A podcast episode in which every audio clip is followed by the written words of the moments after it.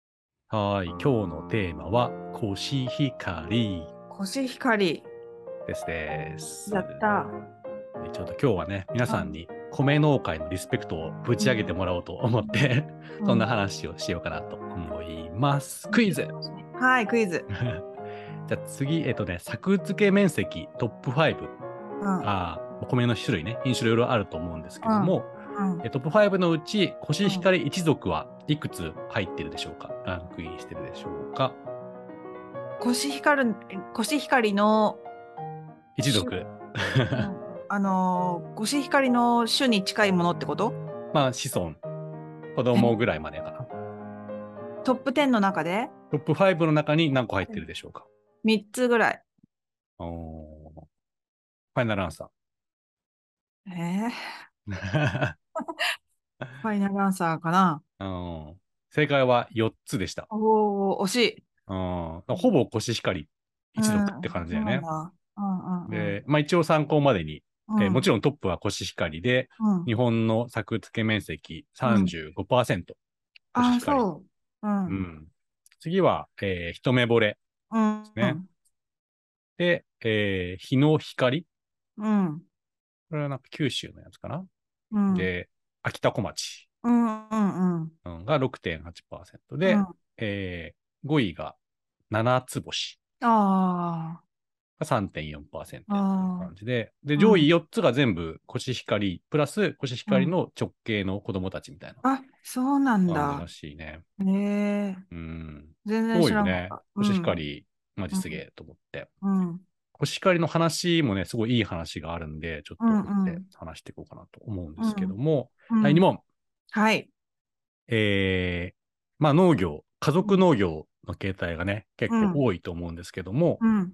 えー日本でうん。何パーセントが家族農業のスタイルをとってるでしょうか ?1 番、55%。2番、70%。うん。 3番、97%。そんなに多くないと思うよ。一番が50何パーセントって言ってたっけ 55%? ?55? 私何気に一番なんじゃないかっていう気がする。 ファイナルアンサファイナ ルアンサー。 ーこれはですね、うんまさかの97%。え、マジでまあ、えそ事うなんだ業者っていう観点かもね。その、あーまあ、量、収穫量じゃなくて、事業者単位で見ると、うんえ。ー法人、組合的なのはもう3%しかいなくて、うんあとは全部家族、個人事業主とか、家族とかっていううん感じらしいです。うーん。うん。もうね、やっぱり個人農家なくしては そうだね。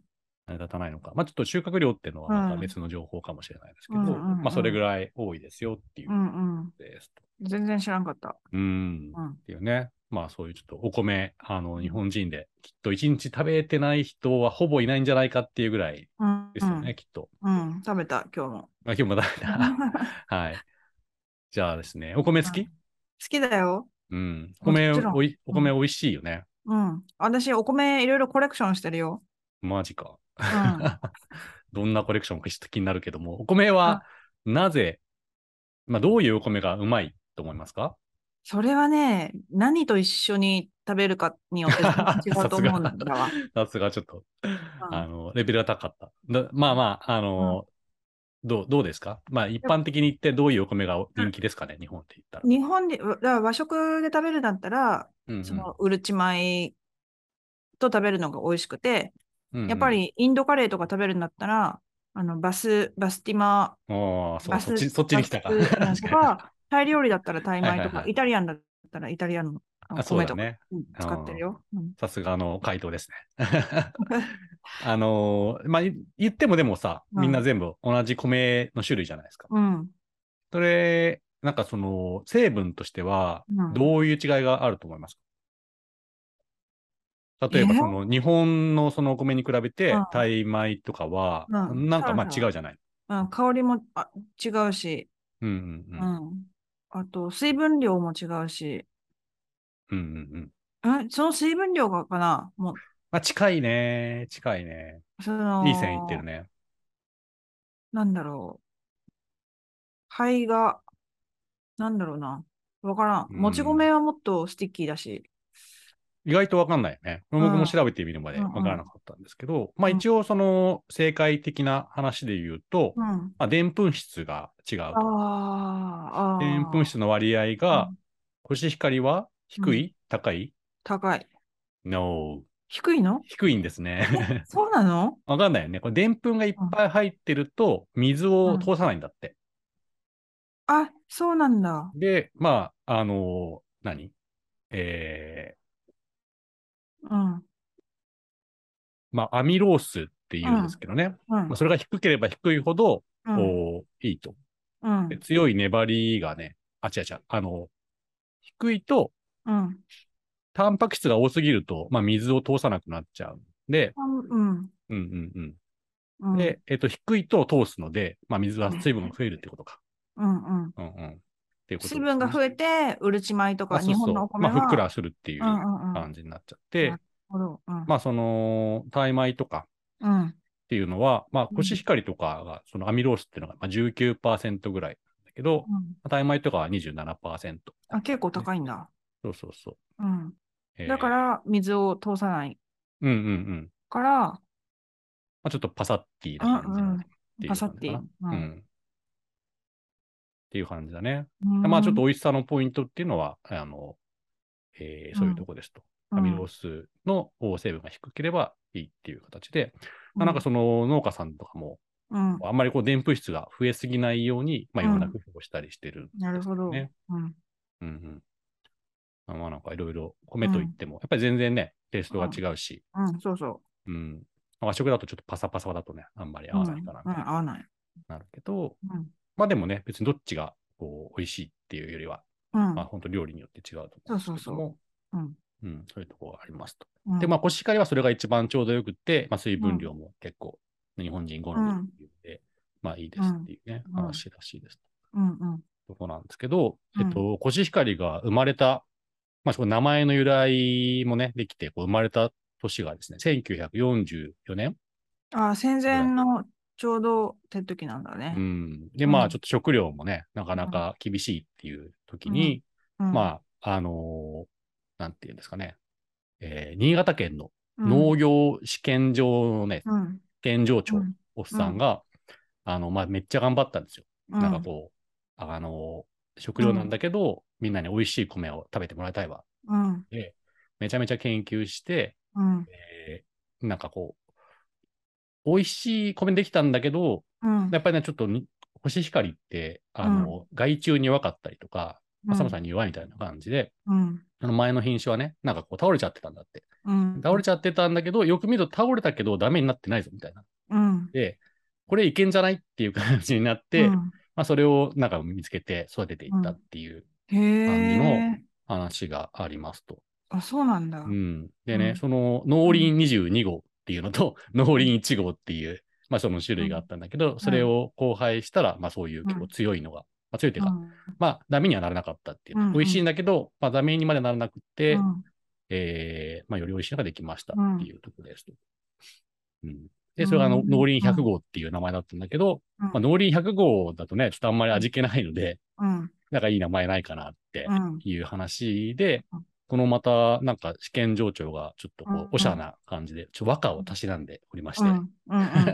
そうなんわ だ。ちょっと一句読んだんですね。うん、うん、ちょっと一句読読ませていただいていいですか。うん、木枯らしが吹けば色なき腰の国、せめて光れや稲、稲腰光。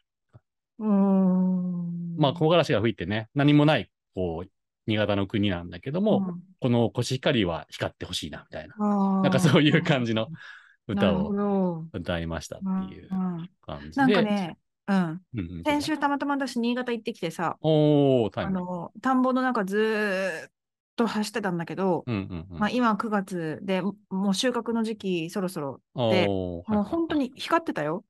ええ新潟のね、いい本当に話向やこうのー。山のところまでずーっと田んぼなの。うん、どこ走ってもえで、なんかすっごいなんか光ってて綺麗だなと思って。ーああ、じゃあちょっと同じフィーリングを今味わってたね。うん。その、国武さんと、せめてうん光れや、いいね、腰光。うん光ってますよっていう。光って未た光って来では光ってますよっていうたね。うん ああ、いい話だな。そうそうそう。でね、結構米周りはやっぱすごい熱い人たちが多くて、うん。うん。で、その、コシヒカリのもっと原種になる、あの、米っていうのが、亀の王っていうのがあるんだけど、亀の亀、ね、亀さんの、うさぎと亀の亀に、おっぽの亀の王っていうので、それはもと1868年ぐらいね、王遡をりじゃあますちょうよど、ちょうど明治時代になった時うだね。ん。うん。でこれまた、なんかその、農家のね、息子の、えー安倍亀治さんっていう人。亀治さん。そうそう、亀治、亀ちゃん。 うんで亀治さんで、小作農家だったんだけど、うんうんまあそんなにね、あのーリッチなとこではないと。うんで、まあ、かつ病弱だったんで、うまん。あ、お父さん心配して、ちょっとこれだと世の中やってけんから、うん。あせめて勉強しろっていうことで、うん寺小屋に通わせました。うん6歳ぐらいから。うん。で、まあ学校にも行くんだけど、ちょっと貧しくてね、うんあうのん高校には行けませんでした。うん。うん。感じで、12歳ぐらいからもう農家の仕事を継いで一生懸命やってたんだけど、まあ勉強大好きで、いつも勉強をしながらおー農家の仕事をしてすました。ごいうん頑張ってる人だねそう。そうそう。 12歳で、そう。で山山形県ね、やっぱ寒いんで、こう例外とかも多いですと。から。うん冷たくなっちゃって、もうあんま取れないみたいなことも多いんだけど、まあ、そのなんかすごいダメになっちゃった時にもね、なんかこう、たまたま、あの、稲で、うんあれなんかすげえいっぱい、こう、他のダメになってるのに、これだけ、うんなんかもうめっちゃついてるみたいな、なうって、ん。あそうそうそう、あの、方がいっぱいついとるやんみたいな感じになったのを見つけて、うんそれをもう大事に大事に、4年間ぐらいこあうー育成して、あの、最強のやつが誕生しましたみたいな。なるほど。うん。なんかすごいね、そういう研究してた人たちがもういっぱいいうんっぱいいて、連なってきたっていう話で、しかもなんかちょっといい話が、うんこ、のいっぱいついた、あの、穂がついた稲を発見したのが、なんか神社にお参りに行った帰りだったんだって。うんうん、なるほど。うんなんでかもちょっと、うん。どうぞ。なんか、そういう、今私さ、あの、愛知県で、うんうん畑仕事をやったり、あのーここの人が田んぼやってるからそれ手伝ったりしてるんうん。だけど、あ私全然田んぼのことわかんないんだけど、ーうんうんうん。なんか、ああ、そうやって、なんていうの、どんな環境でも生き残ったやつはやっぱり強いんだなっていうのを、あーなんか今感じた。あー結構うまくいかないことまあねであるから、いはいやっぱり農業ってすごい大変だから。うんうんうん。だから、今度はその、その中でも生き残ったやつを、今今後、来うん年う、んうん苗ってし、苗で使っていけば強くなっていくんじゃないのかなっていうヒントを得た。そうそうそう。でもそういうのがね、連なって、まあ今僕らがあの楽しんでる、うんコシヒカリが生まれたっていうのは、なかなか感慨深いよね。うん。この亀ちゃんがもうすごいいい人で、うん。あのーなんかそのすごいのができたじゃ。うんで、みんな、お、すげえ亀ちゃんって言って、うんこれ亀の王様、亀、亀王ってしようぜって言ったんだけど、いやいやいやいや、ちょっと俺そんなんじゃないからっつって、うんおっぽで。でいいやっつって亀のおっぽにしたんだあ、けどそういうの。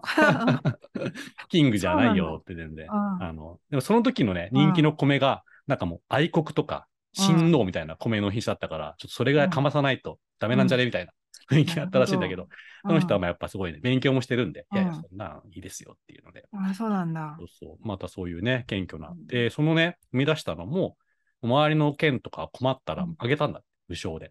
うん。強いのあるからあげるわ、つって。でもそれがあげまくってて、韓国とか台湾にも行ったっていう。うん。で、もうあ結そ構うな無んだ償であげたりしたのも多かったっていうええね。まあ、すごい人ですよね。うん。亀ちゃん、安倍亀治さん。すごい話。山形県庄内町。あ、そうこれはなんもだ。うう英雄みたいですけど。ーん。うん。じゃあ今それの子孫を私たちは食べてる。そうだよ。こうなこんのか人たちがね、うんいなかったら、うんまあやっぱりこう米ちょっとまずかったんじゃないのかなっていう。 もうちょっとこんなにふっくらした米じゃなかったかもしれないですね。ねえうん全然違うことになってたかもしれないわけだよね。そうそうそううそう。んうんまあ、やっぱさ、うんまあ、その農家うんで、まあちょっとこれ後編でね、今日かなと思うんですけど、さっきのさ、うん個人あの農家が多いっていう話もあって、まあ結局そんなに儲からないっていうのがうんうんやっぱあるのかなっていう話で、みんなそんなにね、儲けたい人はやるもんじゃないなっていういうところはあるのかなっていう気もしてて、うんうんまあそれでやっぱりそれでもやってるっていうのはなんかそういうね、何かしらの理由があって、こうやりたいみたいな形っていうのは、うんうんうんうん新規の人はそうかもしれないけど、でもそこに田んぼがあるからっていうのが結構大きな理由なんじゃないかなっていう気もすうる。ん、それもあるだろうね。うんうん。そうそう。まあでもうんこれぐらいレジェンドを残してる人たちは、まあすごい人たちがね、いますよねっていううん話でした。そのちなみにさ、勝さんのバーチャル背景の忘れてた素敵な笑顔の人こたちれ、は、左から3番目の人が、その、うんあの、さっき和歌を読んだ国武さんですね。左から3番目ってちょうど今、あ勝さんの顔にあそう隠そうそうそうそう。ちょっと隠れちゃってるいぶし銀な感じのね。れちゃってる勝さんの顔に。3人目って、うん右から3番目かなちょっとね、これ見てる人によって違うんで、あれですけどあそも、ここっちで、これです。それあ、の、これこれね。え、こうやって手をやって る人そうそうそあ、そうなんだ。はいあみんないい顔だね。う。うん。うん楽しそうだよね。うん。これが、その、新潟県の農業試験場の人たちだったんですけど、うん気になる人はちょっと YouTube ね、を見てみてください。というわけで、ちょっと今日は前編としてはこんな感じで、まあちょっとね、米農家のレジェンドストーリーでした。うん。うんなんか全然知らない話ばっかりで。うん。うん。でね、まあちょっとなり、なりぴーは、あの、今、あの、米農家も手伝ってるっていうことで、ちょっとうん後半はそんな話も聞こうかうなとん。思いますので、はい。前半ここまでありがとうございました。ありがとうごいまざいました。す。じゃあ。